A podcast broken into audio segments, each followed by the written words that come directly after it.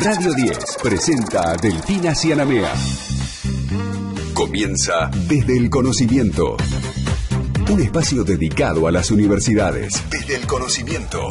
Delfina en los domingos de Radio 10. Hola, hola a todos, bienvenidos a Desde el Conocimiento aquí en Radio 10 hasta las 6 de la tarde, programa 91 del domingo 20 de marzo. Lo vamos a arrancar con muchísima información, es un mes caliente en la República Argentina, tenemos cosas que tienen que ver con la actualidad de lo que está pasando en nuestro país, en otras partes del mundo también, tenemos muy buenas noticias, tenemos data de los que más saben por sobre todas las cosas especialistas en los distintos temas que abordamos en este programa. Quiero saludar a mi compañero en el día de hoy, que es el Héctor Tito Silva, que nos va a estar acompañando. Gracias, Héctor, por venir. No, por favor, es un placer, Delfi. La verdad que es la primera vez después de la pandemia un año y pico este, estando fuera del estudio. Es la primera vez que podemos hacerlo en vivo y así será de aquí en más.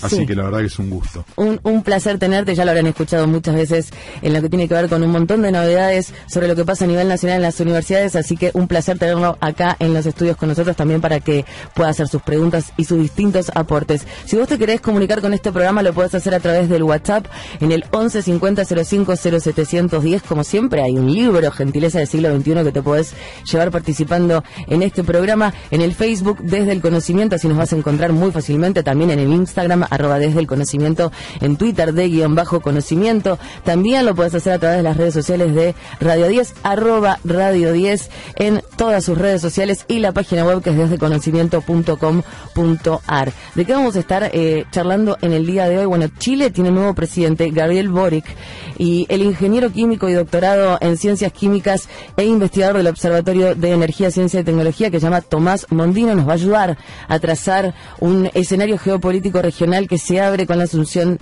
de este flamante, el más joven de los presidentes chilenos. ¿Cuáles serán los ejes principales de su gestión, las posibilidades que hay allí en esa región, la importancia del litio? Bueno, te vamos a estar contando todo eso y mucho más. También esta semana se celebró el Día Internacional de las Matemáticas, también conocido el Día Pi. Hoy vamos a estar hablando sobre el origen de esta celebración, de este día, cómo pueden ayudarnos las matemáticas que tan, tan, tan difícil están ahí ubicadas siempre, las tenemos este, tan mal registradas. Bueno, ¿cuál es el poder que nos pueden llegar a dar para nuestra vida diaria? Hoy te lo vamos a estar este, contando aquí en Desde el Conocimiento y también cómo podemos hacer para ligarlas con cuestiones recreativas, por ejemplo, ¿no? Digo, y también algún material, algunos referentes que nos puedan servir, eh, todo eso vamos a estar charlando aquí. Hace unos días, el ministro de Educación, Jaime Persic, participó de la presentación de la campaña Volver a Estudiar, que busca a través del deporte que niñas, niños y jóvenes retomen y puedan completar sus estudios de educación obligatoria, algo que es fundamental y que se está impulsando muchísimo desde el ministerio.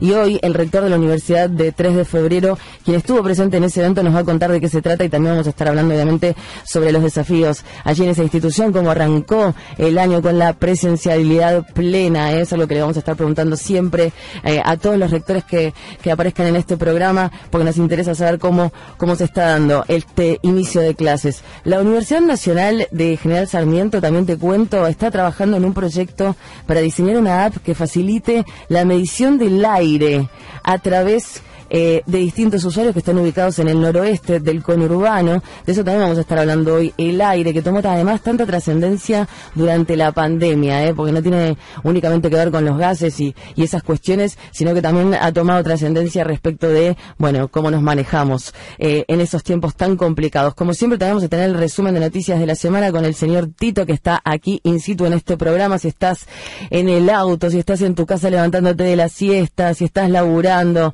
bueno, ponete la pavita, armate el mate que así arrancamos. Estás escuchando desde el conocimiento con Delfina Cianamea en Radio 10. Y nos metemos de lleno en la primera nota del día de hoy. Del otro lado lo tenemos a Tomás Mondino, que es ingeniero químico y doctorado en ciencias químicas de la Universidad Nacional de Río Cuarto. También es investigador del Observatorio de Energía, Ciencia y Tecnología. Hola Tomás, ¿cómo estás? Muy buenas tardes. Aquí te saludamos Delfina y Héctor. Hola, ¿cómo va Delfina? ¿Cómo va Héctor? ¿Todo bien? ¿Qué tal? Un gusto. Un gustazo. Eh, vamos a, arrancar. Yo quisiera preguntarte un poco mm, sobre cómo es el escenario político-económico que, nos ha dejado Piñera.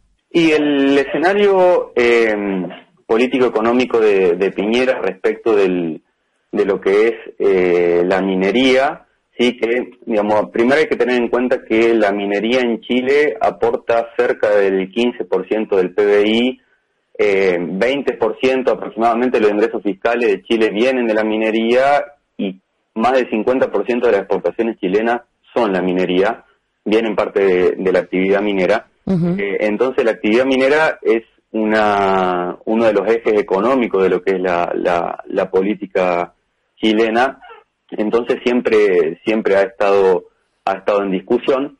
Em, la principal actividad minera de, Chile es el cobre, sí, casi el 90% de las exportaciones mineras de Chile son eh, producto del cobre, pero hoy, digamos, eh, el ojo o el epicentro del conflicto está puesto sobre lo que es el litio, ¿verdad?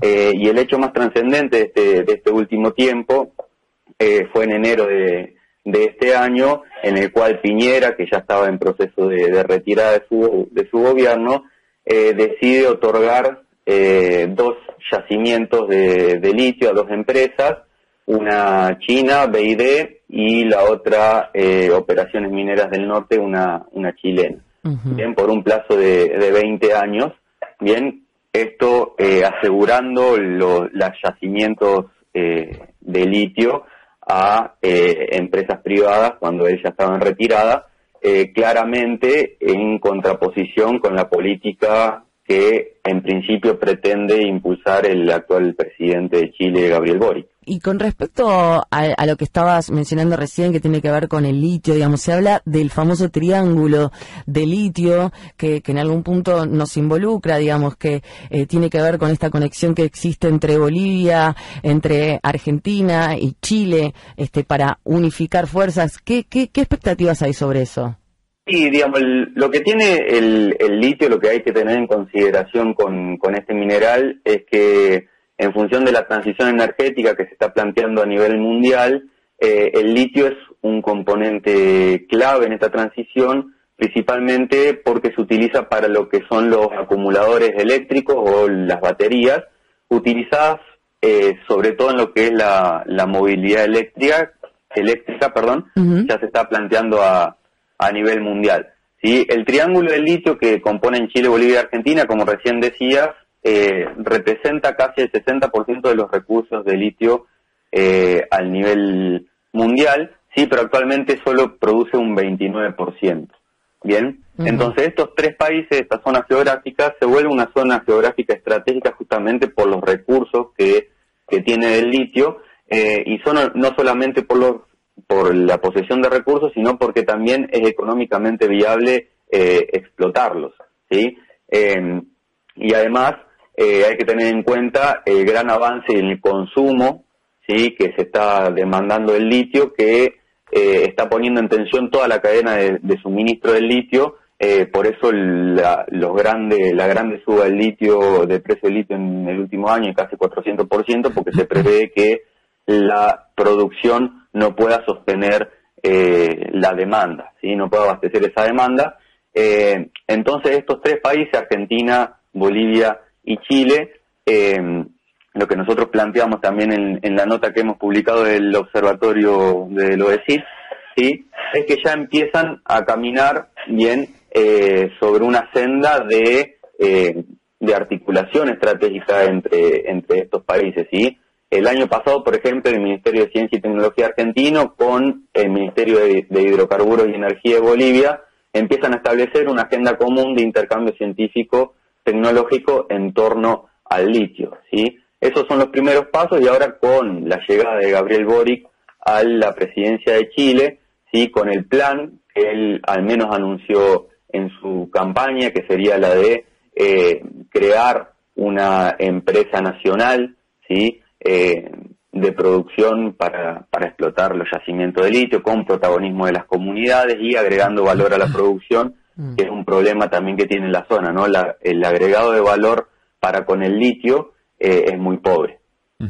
Ahora, eh, las nuevas tecnologías energéticas, naturalmente, y yo iba a apuntar un poco a lo que vos estabas diciendo, están generando una sobreexigencia realmente importante y obliga de alguna manera a tener que mejorar la producción, a tener que optimizarla, pero sobre todas las cosas aumentarla y además tener en cuenta también lo que es el cuidado del medio ambiente con respecto a la utilización del litio, ¿no? Sí, sí, eso ni hablar, digamos, el tema medioambiental eh, es, un, es un tema clave. Eh, donde los movimientos ambientalistas y, e inclusive las, las comunidades que, que, están sobre los yacimientos del litio han puesto mucho en cuestión, principalmente porque la característica que tiene la explotación de litio en Argentina eh, y en Chile también, digamos, en todo lo que es el triángulo del litio, es que proviene de salares y la, el consumo de agua para, para lo que es la extracción del litio es muy grande y están en zonas donde tienen eh, crisis hídrica, ¿verdad? Entonces la cuestión ambiental, eh, por un lado, es de suma importancia y también la otra cuestión que es eh, sumamente necesario discutir en este momento, que nosotros creemos del observatorio que es un momento bisagra para lo que son los recursos de litio a nivel mundial, eh, es rediscutir qué hacer con ellos y cómo los vamos a explotar, ¿bien? Y qué va a pasar con eh, esos recursos que genere la explotación de, del litio, ¿sí? ¿Quién se los va a quedar? Eh, ¿Cómo? ¿Sí? ¿Bajo qué, bajo qué acuerdos se van a poder empezar a eh, aumentar esa producción, ¿no? El año pasado eh, el, ministro Culfa, el ministro de Producción de la Argentina, también habían anunciado que se iba a crear eh, IPF Litio, ¿no? Que iba a ser una empresa nacional para la producción y explotación de yacimientos, bien, pero todo eso todavía no ha tomado el impulso necesario como para empezar a hacer una política nacional en torno a los recursos. Estamos en comunicación con Tomás Mondino, que es ingeniero químico y doctorado en Ciencias Químicas en la Universidad Nacional de Río Cuarto. También es investigador del Observatorio de Energía, Ciencia y Tecnología, que nos ha puesto un poco de claridad sobre este nuevo escenario geopolítico a partir de la asunción de Gabriel Boric. Gracias, Tomás, por haber estado con nosotros aquí en Desde el Conocimiento. Muchas gracias a ustedes por, por el espacio. Siempre es un placer participar. Y bueno, para aquellos quienes eh, quieran asesorar un poco más, leer un poco más, le invitamos a que visiten la, la página del observatorio también. Sí, decila. La página es oesit.com.ar o si no, en la página de Desde el Conocimiento también está la nota que hemos publicado al respecto. Así que todos invitados a pasar a, leer un poco. Espectacular. Te mandamos un abrazo. Adiós. Mm, muchísimas gracias. Un saludo para todos. Hasta las 18. Escucha la Delfina Cianamea en Radio 10.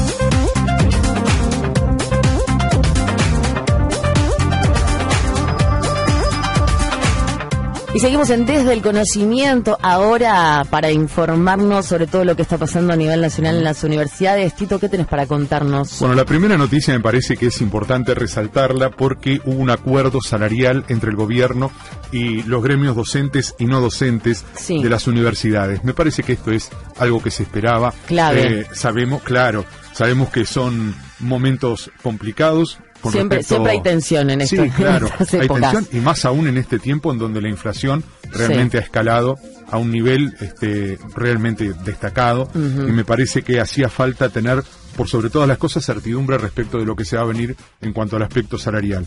Bueno, el ministro de Educación de la Nación, Jaime Persic, y el secretario de Políticas Universitarias, Oscar Alpa, encabezaron una reunión paritaria con representantes de los gremios docentes y no docentes y se acordó un aumento salarial del 41% en cuatro tramos. Según el acta, el incremento contempla un 3 en marzo, 2 en junio, 6 en agosto y 10 en septiembre. Además se suma un 3 de aumento que se cobrará este, con el sueldo de marzo.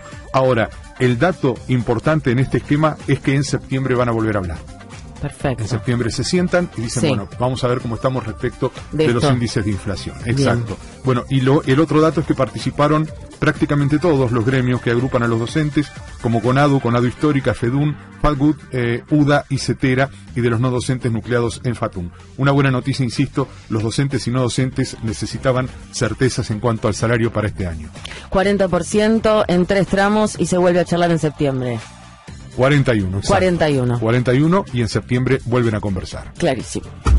Lo que pasa en las universidades se escucha en la radio. Desde el conocimiento hasta las 18. Delfina Cianamea en Radio 10. Y seguimos en Desde el conocimiento, palo y palo. Nos metemos en una nota, salimos, nos metemos en otra, abordamos un tema, nos metemos en otro. Y así es este programa, ¿eh? Pero de boca de quienes realmente saben, los que le ponen la voz, los distintos investigadores. Eh, en este momento estamos ahora en comunicación con Guillermo Durán, que es matemático y que es además también director del Instituto de Cálculo de la Facultad de Ciencias Exactas y Naturales de la UBA. ¿Por qué? Porque esta semana se celebró el Día Internacional de las Matemáticas, que también es conocido como el Día Pi. Guillermo, ¿cómo estás aquí? Te saludamos Delfina, Héctor Silva, aquí en Desde el Conocimiento. ¿Cómo va? Hola, ¿cómo les va? Un placer enorme, ya me ha tocado ya hablar con este mismo programa. Creo que había otros conductores, pero sigue siendo el mismo placer. Vamos rotando, vamos, venimos, es un poquito, es un poquito así este programa, pero, pero lo importante es lo que tienen ustedes para contar que, que hacen este programa. Y lo primero que me sale preguntarte, obviamente que debe ser una pregunta que te hacen mucho, pero por lo menos yo va a ser la primera vez, ¿por qué tiene tanta imagen negativa, tanta mala prensa la matemática? eh, no sé si hay una fácil respuesta. Eh, a ver, yo quizás históricamente no se la han enseñado de manera demasiado atractiva, ¿no? En, la mm. escuela primaria, en la escuela secundaria. siempre decimos eso, ¿no? Que habría formas de enseñar la matemática de modo de que sea más divertida para chicos y chicas, eh, quizás mostrando eh, aplicaciones concretas, qué tipo de cosas hace un matemático eh, en cuanto a no solo demostrar teoremas, digamos, que por ahí es la tarea más conocida o, esencial que se le conoce a, un matemático, pero digo, me parece como que hay formas de, demostrar eh, diferentes problemas entretenidos que se resuelven bajo el uso de la matemática y que por ahí hace que esto, ¿no? Que, que, pueda ser como más llevadero y, sea más sencillo de seguir y de acostumbrarse a aprenderla, ¿no? Creo que, que por ahí pasa un poco la cosa. O sea, que, que, que un poquito sentís que tiene que evolucionar también en los eh, ámbitos este, escolares, académicos, la forma en que se introduce la, la matemática en los más jóvenes. Sí, yo creo que sí. Eh, a ver, no soy un especialista en educación, digamos, eh, pero pero me parece que sí, me parece como que, que, que eso podría ayudar digo, hemos tenido algunas experiencias, los libros de Adrián Paenza, por decir algo, experiencias que han hecho que, que, la matemática pueda llegar más a, público medio común, digamos, que sin, sin formación previa, eh, de modo de hacerla más, más llevadera. Y bueno, creo que un poco ese es el camino, ¿no? Digo, y a veces nosotros cuando vamos a alguna charla de divulgación, mostramos, bueno, en mi caso particular que trabajo en temas de matemática aplicada, digamos, como que, utilizo la matemática para resolver problemas, a veces mostramos qué tipo de problemas podemos resolver desde la matemática. Creo que eso también la hace como, más palpable, como, como más cerca de, del mundo real, por decirlo de alguna manera. Qué interesante lo que está planteando Guillermo, porque la verdad es que es un poco lo que sentimos una buena mayoría respecto de las matemáticas, ¿no? Eh, porque cuestan, porque creo y coincido en que habría que flexibilizarla a la hora de enseñarla. Y por otro lado, alguna vez le escuché decir a, Mario Porto, ¿no? que creo que de educación sabe un poco, esto de que, eh, a ver, quedan literalmente muchos estudiantes colgados muchas veces en la explicación. Eh, si vos decís que 2 más 2 es 4 y para algunos chicos o para algunos alumnos o alumnas todavía le da 3, Digo, vos no te podés ir del aula con que les da tres. Digo, tenés que tratar de buscar la manera de que entiendan de que dos más dos es cuatro. Digo, y esto no siempre ocurre. Y, y los chicos, eh, en muchos casos, la van dejando, como decimos comúnmente, la materia y queda como, eh, quedan como excluidos. ¿no? Y creo que eso sobre eso hay que trabajar en la educación secundaria. Sí, por supuesto. Yo, yo cuento, esa es una experiencia que tuve hace, no sé, ya eh, mi hija más chica, que ya está en la universidad, estaba en la escuela primaria y, me invitaron a, dar una clase ahí para chicos de cuarto grado y me acuerdo que conté el famoso problema de los cuatro colores, bueno, no sé si lo conocen, digamos, el, de que, el que todo mapa se puede pintar con cuatro colores, de modo que haya siempre, eh, de modo que provincias que limitan tengan color diferente. Eh, y me acuerdo que nada, fuimos a la clase, agarramos un mapa de la Argentina, empezamos a pintarlo, empezamos a analizar eh, por qué eh, se podía pintar con cuatro, por qué no se podía pintar con menos de cuatro, y después explicarles, bueno, por qué ese era un problema matemático, para qué otras cosas se podía usar. Eh, nada, es un problema, un problema histórico de la matemática que se formuló allá por, por mediados del siglo XIX y que llevó como más de cerca de 150 años eh, mostrar que era correcta esa, esa idea de que todo mapa se podía pintar con cuatro colores o menos. Eh, nada, digo, lo pongo, lo pongo como un ejemplo de algo que, que, hace como que vos veas que hay algo palpable, digamos, en este caso pintar un mapa, y qué tiene que ver eso con la matemática, por, por qué eso se formula matemáticamente, para qué puede servir. Como ese hay otros ejemplos, digo, pero lo, doy desde la idea de que uno puede mostrar algunos resultados matemáticos eh, simpáticos que puedan resultar atractivos para los chicos y chicas, eh, en este caso de escuela primaria, y que de alguna forma hagan todo esto más llevadero. Me parece que, está bueno de vuelta diciendo que yo no soy un especialista en educación, eh, en, en, lo que es eh, niveles eh, primario y secundario, pero me doy cuenta que, que, un poco por ahí la cosa puede pasar.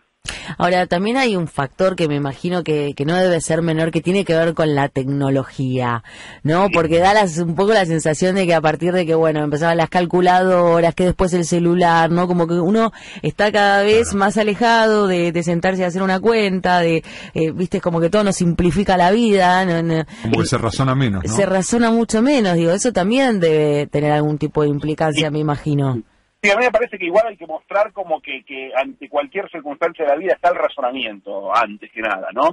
Entonces, nada, está bueno después, digo, que a través de la computadora, del Excel, de una calculadora, de lo que sea, hacer algo que por ahí uno antes hacía mentalmente.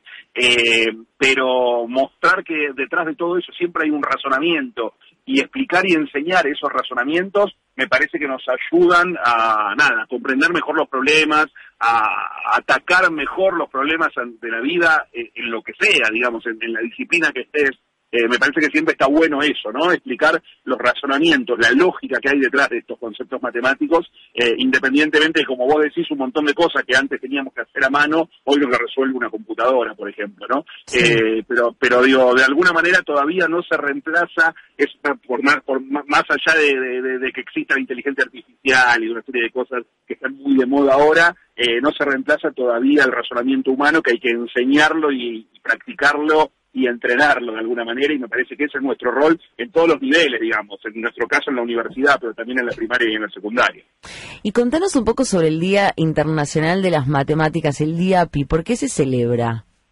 Bueno, yo creo que, que, lo decretó la UNESCO hace unos años, ¿no? 2019, una cosa así, y bueno, obviamente que se tomó este símbolo, ¿no? Del 314, ¿no? El 14 de marzo, eh, tomando la idea de que Pi juega un rol central en el estudio matemático, bueno, digo, porque Pi te define el perímetro de una circunferencia, en, la superficie de un círculo, digo, hay, hay una, una, serie de, cuestiones que, que se pueden medir a través de conocer el número pi, este número que es 314, pero que tiene muchos, eh, muchos decimales más, yo, yo sé hasta el décimo, ¿no? 3, 14, 15, 9, 2, 6, 5, y, ahí ya no, no me acuerdo más. Eh, pero se conocen eh, centenas o miles de decimales de pi, es un número irracional, o sea, esto quiere decir que hay infinitos de estos numeritos después de la coma, eh, y bueno, nada, se toma eso como símbolo, ¿no? Ese 314, 14 de marzo, como, como Día Internacional de la Matemática, como te decía, creo que, la UNESCO lo estableció ya mundialmente desde hace unos tres o cuatro años. Te, te, tengo una consulta, digo, hace un rato mencionábamos a, a, Paenza, pero quizás también me gustaría que vos nos puedas pasar también tus propias referencias, eh, materiales, plataformas, eh, todo lo didáctico que tengas a mano como para que podamos brindarle esta información a los oyentes y también puedan acercarse desde sus casas. Eh, dale, perfecto. Yo debo, tener alguna cosa de divulgación en, en, alguna página web, digo, puedo tratar de, de hacértelo llegar como te decía, digo, nos ha tocado, a mí en particular, eh, que, que, como te digo, trabajo y trabajé con muchos problemas reales, por ahí es más fácil demostrar, demostrar alguna cosa que aquellos que trabajan en matemática más dura, abstracta, que por ahí es difícil demostrar. Cuando yo te cuento que hacemos desde hace 17 años la programación del fútbol de Chile, o de la o del básquet de la Argentina desde hace ocho, bueno, eso es muy palpable, se entiende qué quiere decir, ¿no? Entonces nosotros nos dedicamos a través de modelos matemáticos y una, resolución computacional a programar torneos de fútbol. Y lo hacemos de una manera mucho más equitativa que lo que lo hace un sorteo o una, una programación manual. Y eso es matemática, nada, es un modelo que se escribe en una hojita que después se transforma en algo que se le da a la computadora para que finalmente te entregue una programación que es eficiente, más equitativa, que, le gusta más al, mundo de alguna manera. Eh, nada, ese tipo de cosas te permiten mostrar que la matemática está detrás de casi cualquier cosa que se te ocurra. Y eso, nada, eh, lo hace como más, fácil de entender, bueno, por qué estudiar matemática, para qué sirve, para qué se usa, más allá de la belleza que hay detrás de la demostración de un teorema, de un resultado totalmente abstracto. Están escuchando a Guillermo Durán, que es matemático director del Instituto de Cálculo de la Facultad de Ciencias Exactas y Naturales de la UBA. Gracias por, por acercarnos, Guille, un poco más a las matemáticas y feliz día. Dale, muchas muchas gracias y lo mismo para todos los matemáticos y matemáticas amigas eh, y amigos, que, hay muchos trabajando en distintos lugares, en nuestro caso en la Facultad de Ciencias Exactas. Aprovecho y les cuento que tenemos un edificio hermoso que se acaba de inaugurar, el, Cero Más Infinito, eh, digamos que es como una extensión del viejo pabellón 1, pero que tiene una... Eh, una, impronta que lo hace prácticamente primer mundo, así que invitados e invitadas a conocerlo cuando quieran. Eh, nosotros nos mudamos desde el pabellón, nosotros estábamos en el pabellón 2, nuestro instituto, y nos mudamos en diciembre del año pasado, así que esto es muy reciente. Eh, y nada, invito al menos a googlearlo si quieren y, buscar Cero Más Infinito. Van a encontrar ahí un edificio hermoso diseñado por Rafael Viñoli, un arquitecto uruguayo que estudió en la Universidad de Buenos Aires y que es eh, muy famoso y muy conocido en Nueva York.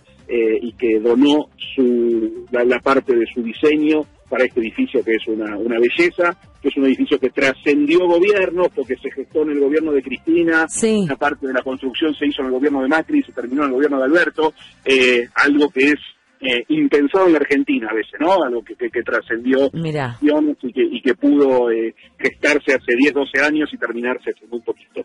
Así que nada, es parte de lo que podemos mostrar que Argentina puede hacer cuando eh, trabajamos eh, unidos y pensando en un proyecto, en este caso de ciencia y tecnología, para, para tener un, mejor lugar donde eh, trabajar en estos temas.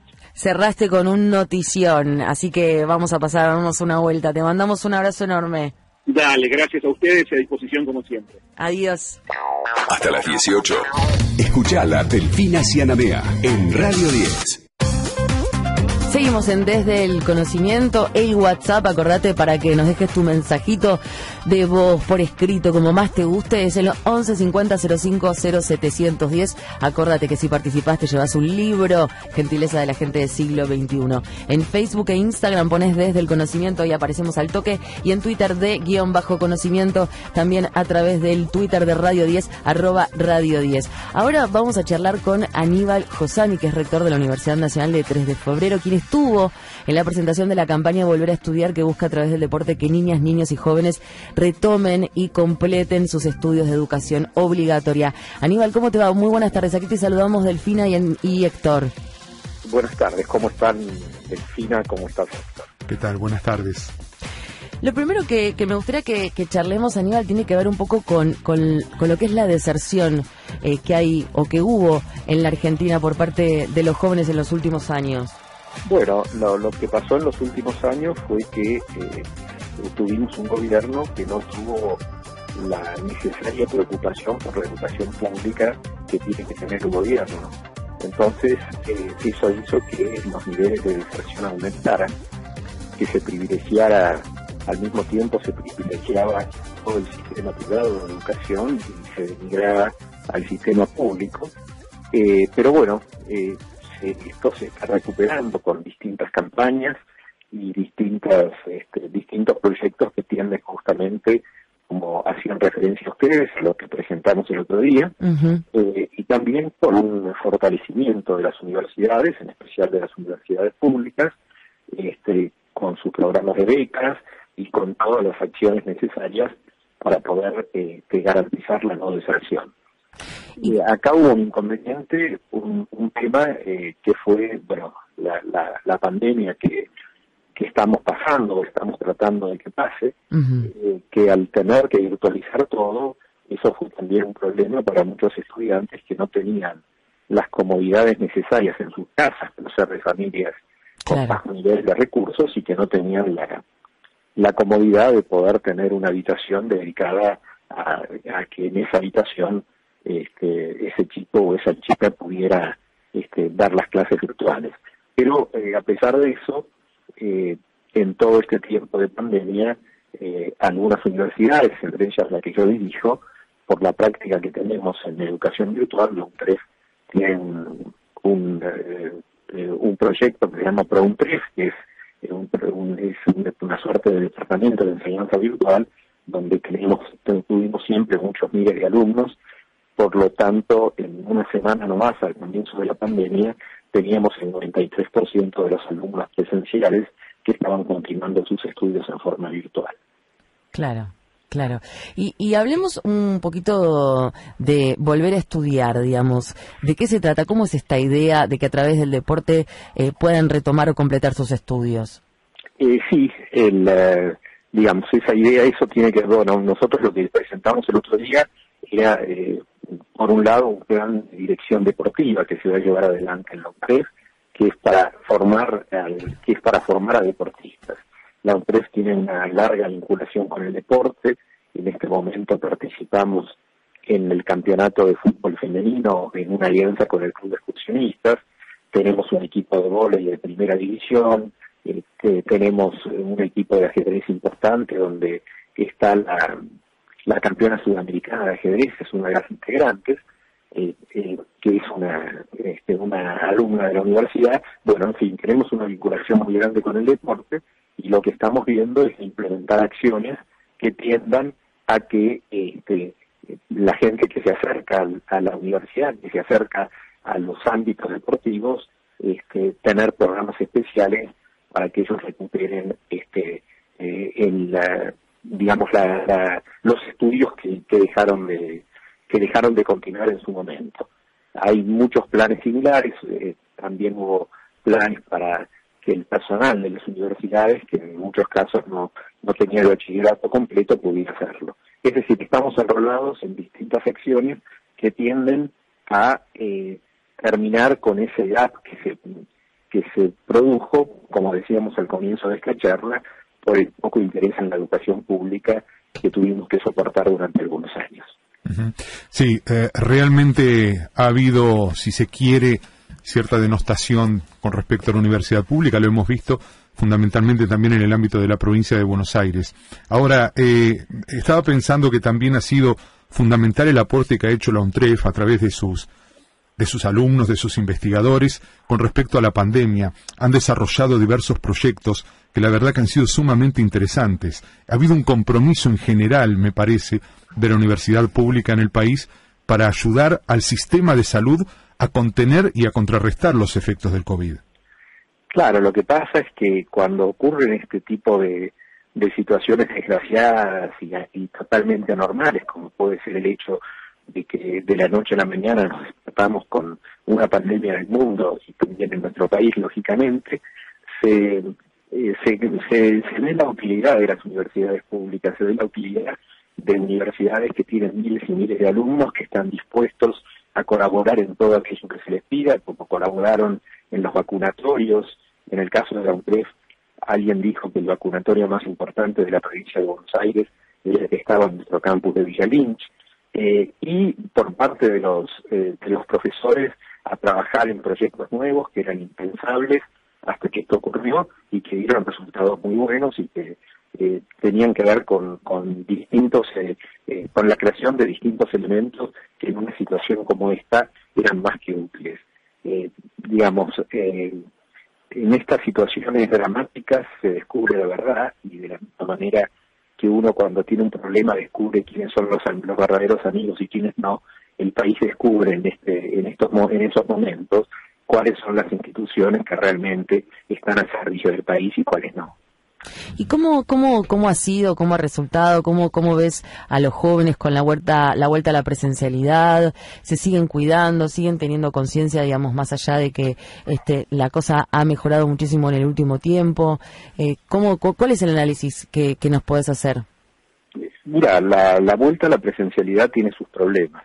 No desde el punto de vista sanitario, porque, bueno, el porcentaje de vacunación es muy alto eh, y se sigue eh, planteando que lógicamente dentro de las aulas tienen los espacios cerrados, tienen que estar con barbijos, este, sino porque en muchos casos los estudiantes eh, que pudieron aprovechar todo este tiempo de pandemia para cursar incluso a veces más materias de las que cursaban habitualmente, eh, se, han, han, organizado sus vidas de otra manera y de repente les cuesta volver a, una disciplina de presencialidad. Pero estamos, este, creemos que es imprescindible la presencialidad.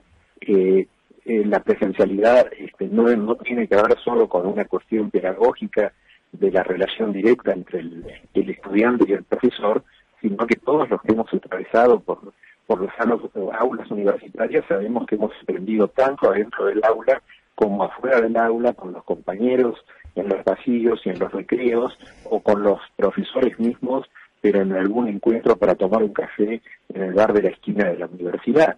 Mm. Este, eso forma parte del espíritu universitario, ¿no? no es solo estudiar materias y rendir exámenes, sino que la universidad es una escuela de vida y eso hace que sea imprescindible el contacto directo entre, entre los compañeros este, eh, y las compañeras y, eh, con los profesores, es decir, la universidad es un ámbito de vida eh, que el estudiante tiene que aprovecharlo al máximo y no solo este, aprender algunos conocimientos, sino este, disfrutar de todo eso, que es lo más formativo que tiene la universidad. Aníbal, para ir cerrando un poco, contanos cuáles son las novedades que se vienen a corto, a largo plazo allí en la Universidad de 3 de Febrero. Bueno, las universidades que se vienen, las novedades que se vienen es que vamos a seguir trabajando, trabajando y trabajando. Eh, eh, hay, estamos este, inmersos en este proceso del que acabamos de hablar, de lograr este, la total presencialidad. Hay una serie de, proyectos que tienen que ver con la profundización en las distintas áreas de, elementos que, que fueron surgiendo durante este tiempo. Eh, estamos siguiendo muy, eh, muy vehementemente con todo lo que tiene que ver con los proyectos culturales de la universidad. Se han reabierto los museos que son de la universidad, el Museo de Arte eh, de Arte y Ciencia en Tecnópolis, el Museo de Caseros y los dos museos que están en el Hotel de Inmigrantes, el Museo de la Inmigración y el Centro de Arte Contemporáneo para la Diversidad Cultural. Eh, y estamos con con muchos proyectos de nuevos convenios con universidades este, de otros países para eh, profundizar el intercambio de estudiantes y para este, eh, intentar hacer carreras más carreras en conjunto. Bueno, digamos, no, no hay una novedad concreta, simplemente la continuación muy este, muy profundamente de todo lo, que veníamos haciendo. Pero hablaste de todos los temas, así que te agradecemos un montón que hayas estado aquí con nosotros en Desde el Conocimiento. Estábamos escuchando a Aníbal Josami, que es rector de la Universidad Nacional de 3 de Febrero. Te mandamos un abrazo. Un abrazo a ustedes, muchas gracias y estoy siempre a disposición cuando puedan necesitar algo. Igualmente, adiós. Lo que pasa en las universidades se escucha en la radio. Desde el conocimiento hasta las 18. Delfina Cianamea en Radio 10. Y seguimos en Desde el Conocimiento, en la presencia de Tito Silva. yo te digo Tito, digamos, en confianza, Tito. Yo ya me manejo así. Obvio. obvio. Por eh, esto no me conocería casi nadie. No, no. Ya, ya sos el Tito, es así. Eh, ¿qué, ¿Qué nos vas a contar ahora? Bueno, a ver, hay datos que, que me parece que se van relevando todo el tiempo y que son preocupantes, que tiene que ver con el COVID-19, porque por primera vez investigadores argentinos del CONICET demostraron que la COVID afecta al menos de manera temporaria la función de los ovarios en las mujeres, lo que podría afectar además las chances de concebir de manera natural o mediante técnicas de reproducción asistida y refuerza la importancia de asegurar la vacunación. ¿No? Absolutamente, un dato que no lo teníamos en cuenta para nada. Sí, sin lugar a dudas. Las mujeres estudiadas fueron reclutadas en centros de reproducción asistida y habían tenido COVID hacía 3 a 9 meses. Mm. Eh, los investigadores evaluaron justamente el efecto de la infección y pudieron determinar esto que decíamos, que eh, modifica la función ovárica en la mujer. Esto es frecuente, eh, Delphi. Permanentemente estamos eh, viendo que los investigadores están descubriendo efectos colaterales, efectos que se dan con posterioridad a, haber tenido y haber experimentado el COVID-19. Por eso, eh, una vez que uno ha padecido el contagio, no debe quedarse tranquilo, hacerse algunos estudios y chequear de que esté todo bien. En este caso, lo que se acaba de descubrir me parece que para todas las mujeres es de suma importancia. Sí, y el otro día pudimos ver también como la ministra Carla Bisotti subió un informe respecto de los resultados que estaban dando las vacunas en las primeras, en las segundas dosis, digamos, los altos resultados que tienen las vacunas respecto también de la mortalidad. No hay que dejar de vacunarse. Y para los que no se hayan vacunado, eh, deben ya mismo empezar a tener sus primeras dosis y también completar las que falten. Yo ¿eh? recibí el turno de la cuarta. Wow. Así que el 29. Ya está. Cuarta vacuna. Ya está sucediendo. Lo que pasa en las universidades se escucha en la radio. Desde el conocimiento hasta las 18. Delfina Cianamea en Radio 10. Nos metemos en la última nota del día de hoy y para eso lo tenemos del otro lado a Guillermo Jorge, que es físico, investigador y docente del área de física del Instituto de Ciencias de la Universidad Nacional de General Sarmiento, porque en esa universidad se está trabajando en un proyecto para diseñar una app que facilite el monitoreo de la calidad del aire. Es una medición que se hará a través de distintos usuarios del conurbano. Guillermo, aquí Delfina y Héctor te saludamos. ¿Cómo estás? Hola, ¿cómo están por allá? Bien, bien, contentos de, tenerte y, para hacerte un montón de preguntas respecto de esta app. ¿Cómo, cómo surge la iniciativa para desarrollarla, para medir el aire? Bueno, eh, nosotros eh, estuvimos eh, trabajando durante ya varios años en mediciones de calidad de aire con sensores de bajo costo, midiendo contaminantes en particular, por ejemplo, dióxido de carbono, el material particulado de 1 y 2 y 10 micrones, que son los que básicamente eh, lo que producen los motores a combustión, eh, y, algunos otros contaminantes, pero ya con sensores eh, electrónicos, digamos. el tema del, olor, digamos, que saltó también a partir de esta investigación y de, de, digamos, de, hablar con, diferentes ciudadanos que, que, es un tema que muy recurrente, digamos, en el área metropolitana de Buenos Aires. Que lo estaban padeciendo sí, el ambiente. y que eh, tiene un enfoque diferente a la medición de contaminantes en particular. O sea, uno puede poner un sensor de material particulado en alguna calle donde te va indicando la contaminación producida por el motor. Pero el tema de los olores es bastante diferente porque no hay un sensor que huela, por ejemplo, olor a basura, olor a, alcantarilla, olor a agua estancada. Este, no, no existe ese, si bien existen, digamos, unos dispositivos que se llaman narices electrónicas, pero son caros y tienen que ser entrenados para un olor en particular. Eh, en este caso, digamos, eh, eh, tenemos una visión, digamos, de, cambiar y, utilizar, digamos, a la población que está sintiendo en, el cuerpo este fenómeno de los malos olores como, como sensores, digamos, sensores humanos a través de su cuerpo de, de los diferentes olores. Y la idea es generar esta aplicación en la cual las personas a medida que van circulando en su, en su hábitat normal de trabajo y de, vivienda, eh, puedan, cada vez que eh, sientan un evento de, un olor invasivo, puedan denunciar a través de la aplicación. La aplicación lo que hace es geolocalizar y obviamente eh, conformar una base de datos para después hacer un mapa de olores del área metropolitana. Está, está únicamente ligada con el tema del olor, digamos. Claro, exactamente. Este, con el tema del olor, eh, ya sea de, olor de, basurales, como puede ser el CEAMSE, que, hay muchas zonas del conurbano que, están afectadas, dependiendo de la condición de viento, de humedad, de temperatura, eh, muchas veces llega el olor que en el conurbano se dice hay olor a CEAMSE. Sí. ya es conocido cuando, cuando viene viento de tal lado o tal otro, se ven afectadas las diferentes zonas. A veces son basurales a cielo abierto directamente, ni siquiera son rellenos sanitarios como son el, como es el CEAMSE son directamente basurales, obviamente clandestinos, a cielo abierto, muchas veces cursos, arroyos de agua, de agua contaminada o, reservas de agua estancada, también las que producen el olor. Entonces la idea es tener un mapa de todos los olores que se perciben en, el área.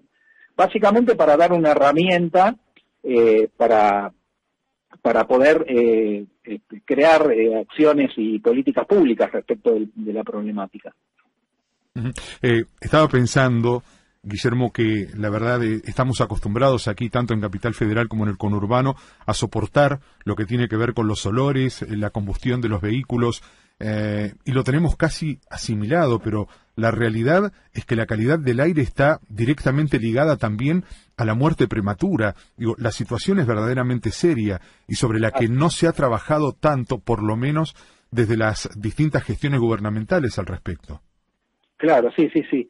Eh, sí, hay muy pocos lugares donde se mide calidad del aire, en particular en, eh, bueno, en Capital hay dos o tres lugares donde eh, la Agencia de, Control Ambiental mide contaminantes. En el conurbano también hay algunos lugares donde se mide contaminantes, básicamente la, en la parte de, de Río Matanza, pero eh, no hay, digamos, un, estudio hecho a, una escala, eh, digamos, regional, porque son puntos muy, eh, muy puntuales, valga la redundancia, ¿no? Son solamente algunos puntos donde se mide, pero no se mide a, nivel regional. entonces, este proyecto intenta, digamos, hacer una extensión, ser, digamos, lo suficientemente extenso como para crear un mapa de contaminación, por lo menos en cuanto a la molestia que generan los olores, ¿no? No vamos a tener una medición eh, de cada contaminante en particular, pero sí una medición de cuánto molesta o cuán molesta se siente la gente, cuánto le afecta a su vida, a su, a su calidad de vida, los olores que se perciben eh, en forma diaria o semanal. ¿no? Ahora, una vez que, se puedan obtener los distintos resultados, que ustedes tengan este mapeo después de este monitoreo, que, ¿cuál es la idea de, de, qué forma aportar con esa información? Y eso por un lado, y preguntarte cuándo la, la podremos tener esta app. Sí, eh, bueno, por un lado eh, se va a crear este mapa de, de, olores, digamos, del conurbano. Eso eh, en principio tiene dos, dos posibilidades, ¿no? Una es abrirlo, que obviamente lo, vamos a hacer, abrir la información al público en general y muy particularmente a las agencias que se encargan de el control ambiental, como puede ser el OPDS de la provincia de Buenos Aires o la Agencia de Control Ambiental de la, de la ciudad, para que tengan la herramienta, la información necesaria para poder generar a partir de esa información políticas públicas. La otra es una, parte más científica, que sería cruzar esta base de datos con base de datos atmosféricas como de presión, temperatura, eh, vientos, y ver cuáles son las fuentes principales que están causando esta, esta contaminación. ¿no? Si, uno, si uno ve muchos puntitos, digamos, de, de, gente que siente olor, ver de dónde viene a través de, del cruzamiento con base de datos meteorológicas, ¿no? identificar los puntos que son este, eh, la principal causa de los malos olores en las diferentes regiones. Esas sería, digamos, las dos patas que podría tener esta, esta, este proyecto. Y por otro lado, eh, digamos, de lo que es de la aplicación en sí, ahora estamos en la etapa de, diseño. Calculamos que después de mitad de año, más o menos para el mes de septiembre, vamos a poder tener una versión ya aprobada que se va a poder descargar de las tiendas de aplicaciones eh, habituales para celular. ¿Tiene, ¿No tiene nombre todavía? Eh, la, eh, se va a llamar Alerta Buen Aire. Eh, Alerta Buen Aire. Iniciativa, sí. Perfecto, perfecto. ¿Y, ¿Y dónde puede tener más información la gente que quiera meterse a leer un poquito? Tenemos el Facebook Alerta Buen Aire, sí. Facebook, y en Twitter también arroba Alerta Buen Aire, todo junto. y también en la dirección de una dirección de email es alertabuenaire arroba gmail.com. Muchísimas gracias. Estamos hablando con Guillermo Jorge, que es físico, investigador y docente del área de física del Instituto de Ciencias de la Universidad Nacional de General Sarmiento. Gracias por compartir estas novedades aquí con nosotros. Muchas gracias a, todos ustedes. ¿eh? Abrazo. Adiós. Saludo grande. Hasta luego. La educación tiene su espacio en Radio 10. Desde el conocimiento. Un programa hecho por las universidades. Hasta las 18. En Radio 10. Bueno, Tito, ¿cómo lo has pasado? Bárbaro, bárbaro. Sí, te trataron bien, te sentiste cómodo, te gustó el programa. Muy a gusto el programa, uno lo lleva adentro ya desde el primer desde, la primera edición. Pero la verdad que muy muy a gusto. Creo que fue un acierto hacer el esfuerzo de viajar, de venir. Sí. Eh, y, además quiero tener un, un, gesto de gratitud para, para con vos, que la verdad que me recibiste por favor, un placer, un placer. Bueno, vamos a, darles eh, el nombre del ganador del día de hoy del libro Gentileza Siglo XXI. Ella es Teresa, sus últimos números del DNI son 790, así que Tere te ha llevado el premio que teníamos hoy, seguramente después Cari se va a poner en contacto contigo. Y también vamos a agradecer como siempre a todos los que hacen eh, posible este programa en la producción general Frick Producciones, en la coordinación y producción de este programa Karina Labrani, en la operación técnica Ariel Dinoco y Sebastián Merani, en las noticias de las universidades aquí conmigo, opinando y dando información sobre todo, eh, con mucha precisión, con mucha opinión el señor Héctor Silva, quien les habla Delfina Cianamea. Y antes de despedirnos, tenemos que agradecer, por supuesto, a todas las universidades que acompañan este programa, que también lo hacen posible, empezando por la Universidad de Buenos Aires. Universidad Nacional Guillermo Brown.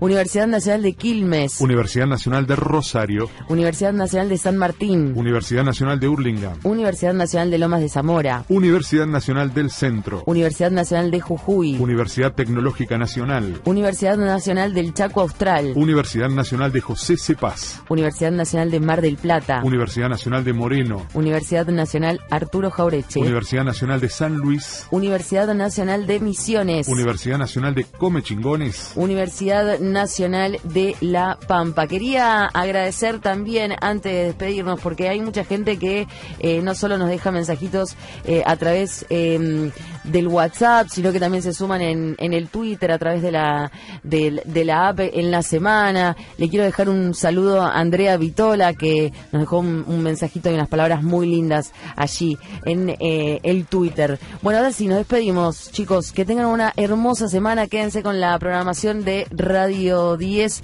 a lo largo de toda esta tarde de domingo. Nosotros nos reencontramos el próximo, como siempre, a las 5 de la tarde. Chau.